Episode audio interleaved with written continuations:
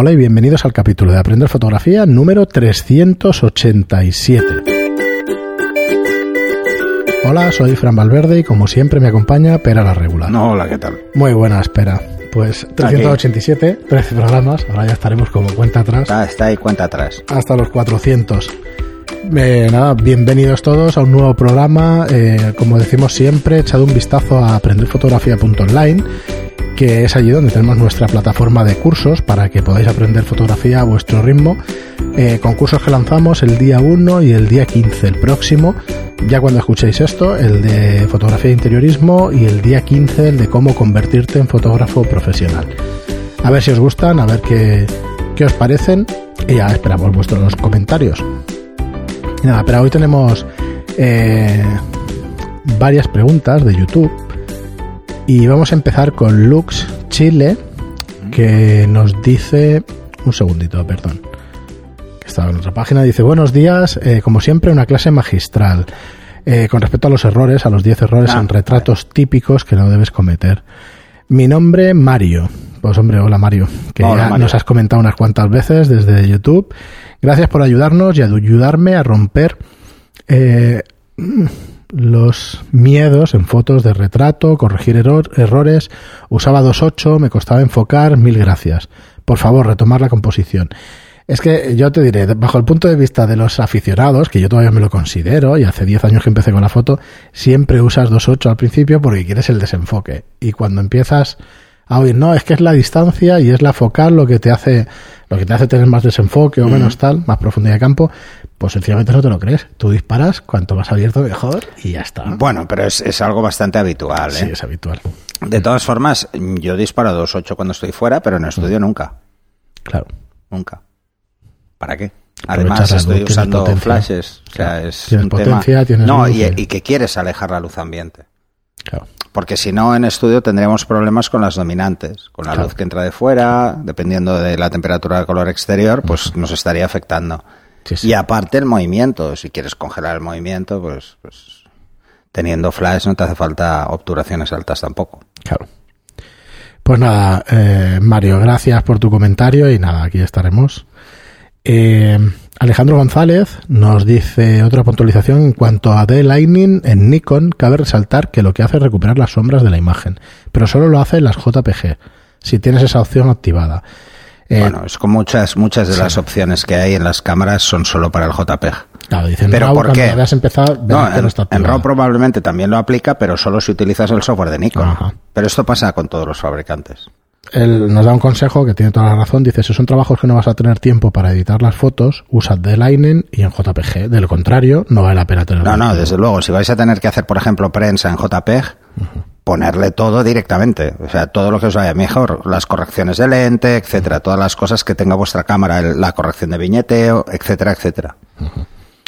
Eh, y José Pinero, o Piñero, nos dice, el Nikon Micro Nikkor 10528 AFS GED es muy buen eh, objetivo y sin embargo ni lo mencionáis. Bueno, es Bueno, que, es que hay muchos, hay muchos, también hay son muy muchos objetivos que no mencionamos. Sí, es, eh, fue en el programa de, como, de yo ya de entrada, fotografía yo ya de entrada, para el que lleva más tiempo ya lo sabe, yo los objetivos de Nikon no los conozco. El 105 es excepcional. Es un objetivo Yo- es que- excepcional. pero, pero- igual pero que esto que 85 quede de, claro, yo no los de conozco. Canon y muchos otros, Ya, pero sí, sí. Yo tengo excepcional. Canon y utilizo Canon desde hace muchos años. Entonces, los objetivos Nikon, algunos los conozco porque me los han mencionado, gente que los usa, pero no, no, no los conozco. Muy bien, y Sería un poco complicado ¿eh? conocerlos todos. Alesul, De Canon, de Nikon, de Sony, de Pentax, de todos. Sí, el otro día tuvimos una sesión aquí de, de, de Sony y no estaba yo y, ostras, a ver si pueden disparar con los flashes Profoto, con lo de la zapata, pero creo que era un modelo nuevo, ya lo Si tienes es, modelo, si es zapata universal, no hay problema. ya lo el tienes sincro, solucionado. mientras el sincro es en el centro, y si no, es simplemente un cable sincro, que también tienes. Sí, el sé, cable sincro directamente. No sé, fuera. me llamaban desde aquí el estudio y digo, bueno, tranquila, la ha probado y tal. Ay, parece que le funciona. Digo, pues no toques nada. Exacto. Tranquilo, no toques nada. Y Esa es sí. una de las máximas en todos los trabajos. Si funciona, no lo toques. que decía, no, me se está Esto- quejando la, esto la- existía el hace muchos no. años. Pues le decía eso, digo, si funciona no lo toques y bueno, y si no ya tenía pensado decirle que pusiera el cable sincro, que era el que sabía seguro Ah, hace que años- mandaba la señal al disparo. En, en- circulaba un organigrama que venía a decir esto, ¿no? Eh, ¿lo has eh, ¿funciona? Sí. Eh, o- y la otra, no, ¿lo has tocado? Y si era sí, cagada. si era no, no lo toques. Claro. Pues Ya esto es lo mismo.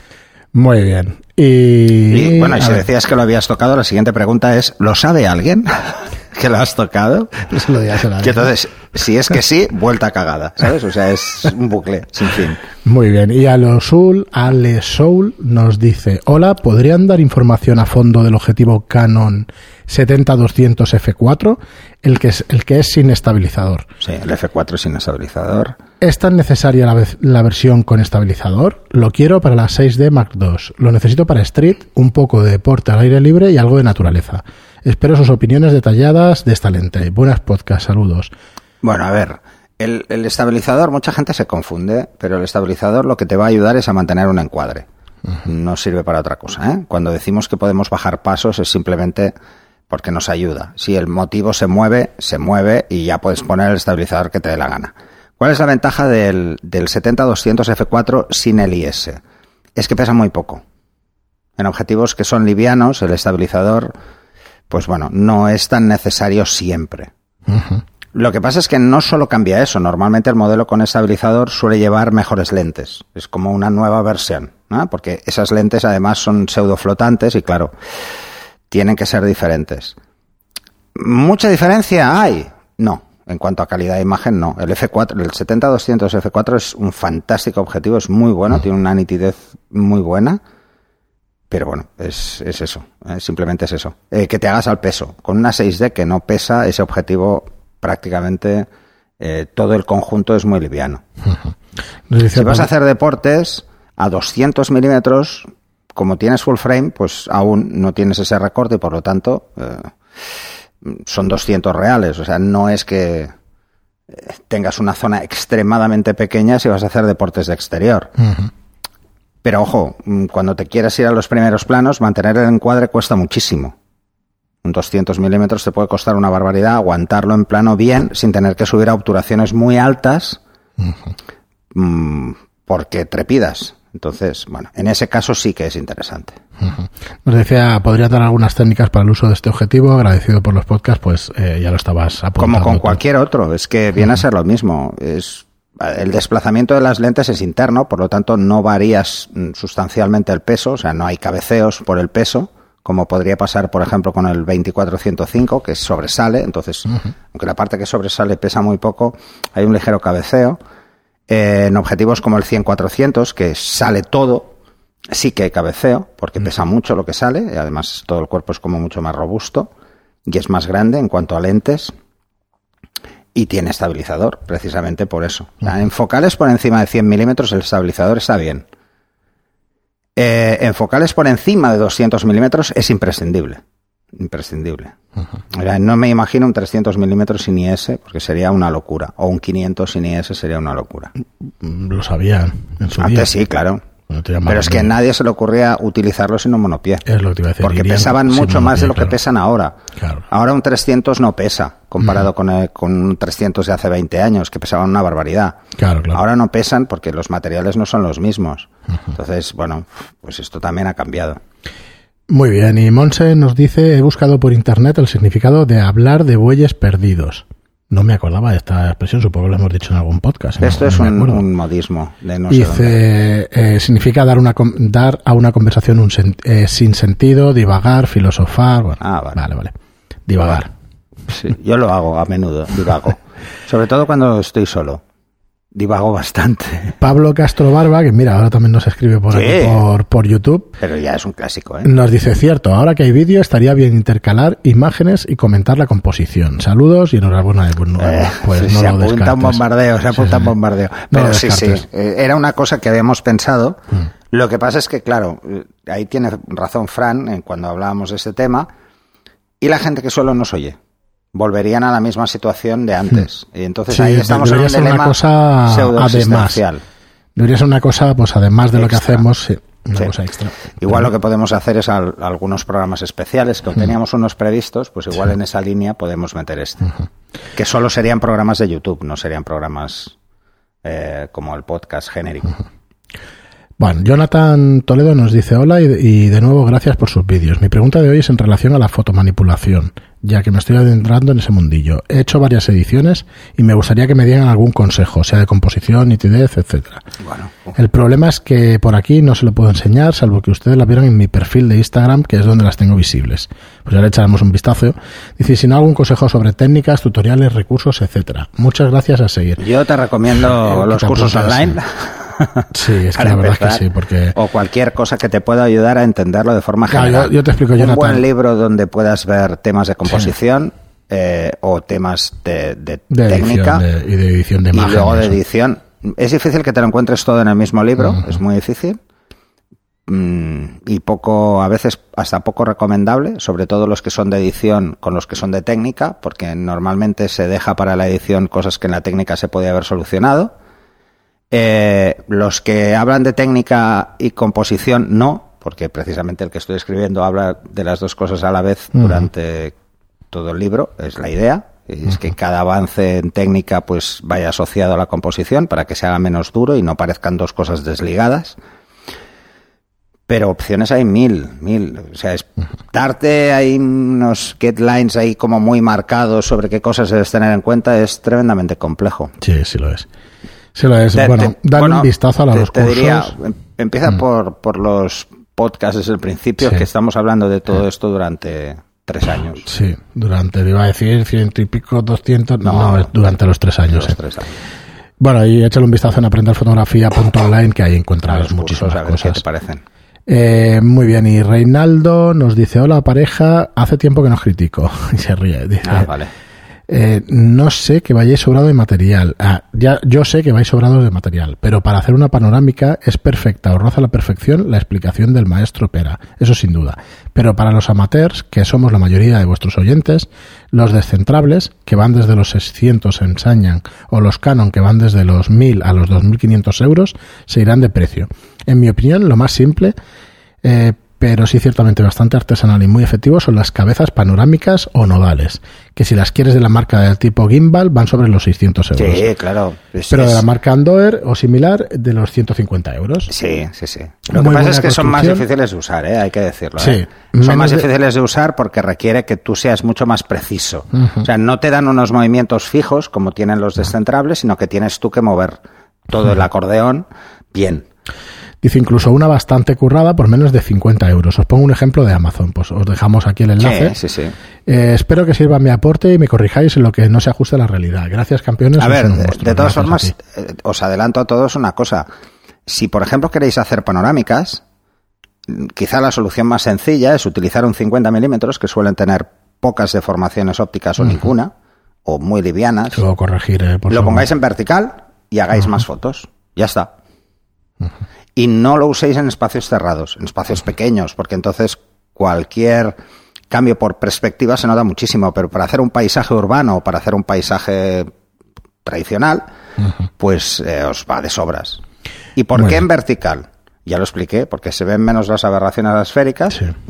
de- por un lado, y por otro lado, porque además vais a coger mucho más ancho que si lo hacéis en vertical, en horizontal, perdón, eh, os va a quedar una panorámica que es como un churrete. Si hacéis cinco fotos os va a quedar demasiado largo, ¿no? Muy bien, y por último, Alex Guerrero nos dice, hola Fran, hola Pera, espero que estéis bien. Sugerencia para un curso en las imágenes adjuntas. Una fuerte abrazada y buen día y salud. Pues igualmente desde París, nos escribe Alejandro Guerrero. Pues nada. Vale. Muchas ¿Y cuál gracias, es? Alejandro. ¿Cuál es el- Son las dos fotografías. Ah, vale, estas sí que las hemos visto fuera de micro. Os las dejo aquí en las notas Vale. del programa. Esto, Eh, hay ver, una cosa que decir, sí. aquí hay dos, dos temas. Una, la primera me parece más Photoshop, ¿vale? Sí. Sinceramente. La de la cebra. No tiene demasiada Pero resolución eh, para si no es Photoshop, saberlo. Mm. no tenemos resolución suficiente para saber si es esto. Pero eh, esto se suele hacer, y eh, es relativamente sencillo hacerlo, usando patrones eh, con un Fresnel. Con un Fresnel de estudio. ¿eh? Un Fresnel de estudio medio está por encima de los 3.000 euros. Y es solo la cabeza.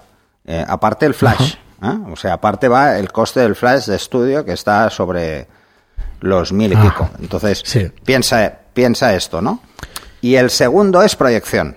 El segundo ejemplo es proyección. Esto sí que es más fácil para todo el mundo porque es proyectar con una diapo. Si no tienes diapo, pues, Proyector. pues un proyector normal. ¿Mm? Podemos hacer alguna cosita Sí. con respecto a eso. No sé si dará para un curso entero, pero si tenemos aquí un proyector a 1080 y se Lo puede que podíamos hacer es lo que podíamos hacer es un curso a ver qué te parece. ¿eh? Y Juntar lo un poco- así en abierto. juntar un poco- curso de técnicas especiales y hablar Sí. de varias cosas. Del tema de la hablar del light de la painting. multiexposición, del light painting. Pues yo creo que de la- interesante. De la Esto podría proyección. estar bien. De la Pues sí. proyección de imágenes, tanto en fondo como en, en el cuerpo. Sí, podría ser Muy interesante. bien, pues hasta aquí vuestras Técnicas preguntas especiales con la luz. o Bueno, otro es que nombre, es ¿eh? o sea, era por No, ponerle no, pero uno. sí, es verdad que, que aunar o esas... técnicas poco habituales en fotografía, aunque pues muy son, di- son divertidísimas, ¿eh? Es de Sí, lo más sí. divertido. Y luego incluso podríamos hacer mm, l- que es simplemente es o utilizar una cámara con dos lentes, que una es- ve lo que ve cada ojo, o bien utilizar dos cámaras. Pero es muy difícil, ¿eh? Con dos cámaras. Es tremendamente difícil, ¿eh? hacer fotografía estereoscópica. Yo lo he visto eso. No, Pero esto, vez, pero no. Las primeras fotografías estereoscópicas que se hicieron, se hicieron en la Primera un- Guerra Mundial. Sí, hay un tío Imagínate, muy ¿eh? bueno que yo recuerdo haber comprado en una exposición un, un cacharro que te ponías las dos fotos y entonces Sí, las veías en 3D. entonces hay que verlas con Henry, visor. eh, Vale, es- era el Lartich. Henry De hecho, hay un Lartich museo en, en París, creo, de fotografías de la. Primera Guerra Mundial, o en un museo está en un rincón, no lo recuerdo muy bien, pero hace muchos años, donde puedes ver fotografías de la Primera Guerra Mundial eh, con fotografía estereoscópica. Y la verdad es que impacta, ¿eh? Es chulísimo porque es, Es muy 3D. chulo porque tu visión, tu cambio del punto de visión, hace que tengas Cuesta la un sensación tridimensional. Sí, cuesta un poquito de ver, tienes que estar un ratito mirando las imágenes y al Porque final... tienes que jugar con el punto de visión. Sí, ahora no O me sea, acuerdo Tienes que mirar a un lado pero- y luego ir moviendo, ir, ir mirando. Entonces ves como todo se va como girando y dices, uy, esto no puede ser. Sí, es, sí, chulo, sí, es, chulo, es es chulo. así, es chulo. Pero además las fotos suelen tener resolución y es un efecto 3D bastante bueno. ¿eh? No sí, es, sí, sí, no sí. es malo, no es malo. No, además, bueno, es que la verdad es que en eh, desde en todo el siglo XX avanzó poco la fotografía química en ese sentido. O sea que Muy bien, pero ahí nos queda un ratito y yo quería que comentáramos eh, con respecto al, al último curso lanzado de interiorismo, por dar algunas pinceladas, mm, quería que tocáramos el tema de la nitidez en interiorismo. Nada, cuatro cosillas y eso que después veremos un poquillo más en... A ver, una de las cosas que es importante en interiorismo es que el concepto de, de- de enfoque sea claro, ¿vale? Ujú. Lo que no podemos jugar en interiorismo es con diferentes zonas enfocadas. O sea, tener una zona enfocada y otra que no está nada enfocada, salvo que hagamos detalles. O sea, tenemos que ir a buscar siempre el máximo enfoque en toda la fotografía. Sí, de hecho, o sea, el- o trabajamos lección- en hiperfocales, Sí. eh, cosa que es más difícil, pero que es muy posible. ¿eh? Estamos trabajando con un objetivo de 16, 17 milímetros, la hiperfocal está muy cerca, eh, pero no siempre es posible. Por ejemplo, en estancias muy luminosas no podemos hacer esto. Vale. ¿Por qué? Porque tenemos que cerrar por narices, porque entra luz de fuera y hay que cerrar. Entonces hay que jugar de diferentes formas. Hay que ir a buscar a planos iguales, etcétera, y jugar no a enfocar eh, un punto concreto, sino la zona intermedia para tener una profundidad lo suficientemente ancha como para que nos entre todo, aún no estando en hiperfocal. Con estancias grandes es fácil, con estancias pequeñas es más difícil.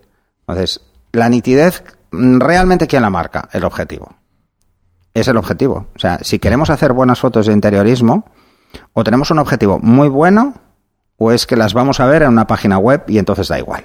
Si la vamos a ver en una página web, da igual. No se van a notar los detalles. Podemos jugar con la máscara de enfoque y no se va a notar. Pero si lo que vamos a hacer es una valla grande o un, o un póster, pues no, ahí necesitamos mucha resolución porque si no se va a notar enseguida. Entonces, ¿cuál es el problema? Que los objetivos que tienen mucha resolución óptica y tienen, por lo tanto, menos aberraciones, que es precisamente, vamos a utilizar aperturas muy amplias, que es donde más aberraciones hay, eh, pues si no es bueno, se notan. ¿Cuál es la aberración más frecuente en interiores? Cuando hay luz exterior, la cromática. Veremos que todos los contornos se destruyen, se- se- hay un halo de color con mucha facilidad. Si el objetivo es bueno, esto no pasa. Si el objetivo es malo, esto se ve muchísimo y afecta mucho a la calidad de la foto, claro. Pero hay muchos detalles, o sea, al final. De hecho, el último curso que, la última lección era de detalle y eso, que cuando estabas empezando a explicarlo, era así, claro, ahí jugaba con profundidades amplias, con, con todo eso. Bueno, jugaba al revés, con estrechas, Perdón, ¿no? con, sí, con mucha profundidad de campo. Sí, y- pero, pero a ver, es, es lo que explica Mauro en el curso, ¿no? Ya en el primer capítulo lo deja claro. Esto es para una página web y por eso me puedo tomar algunas licencias. Sí. Mm, Por eso es importante saber cuando hacemos un trabajo de interiorismo realmente a quién va dirigido. Porque si es para una página web, me puedo tomar esas licencias de coger la cámara a mano alzada y jugar con un ISO más alto y una serie de cosas que no se va a notar. Pero si lo que me están pidiendo es esas imágenes para un catálogo de interiorismo, no, no puedo hacerlo. No puedo porque van a ser impresiones a página completa o a doble página y ahí necesito más calidad. Claro. Muy bien, Pera, pues hasta aquí el más programa de calidad, hoy. más calidad. Una página de DIN No, A4 depende, claro. con 8 Con megapíxeles o de sobra. de sobra, sí, sí. Vale. Ciertamente. Muy bien, pues como os digo siempre, hemos llegado al final de- del programa de hoy. Como os digo siempre, muchísimas gracias por estar ahí. Muchas gracias por vuestros comentarios en iBox, por vuestros me gusta y por vuestras cinco estrellas en iTunes. Gracias y hasta el próximo Hasta el siguiente.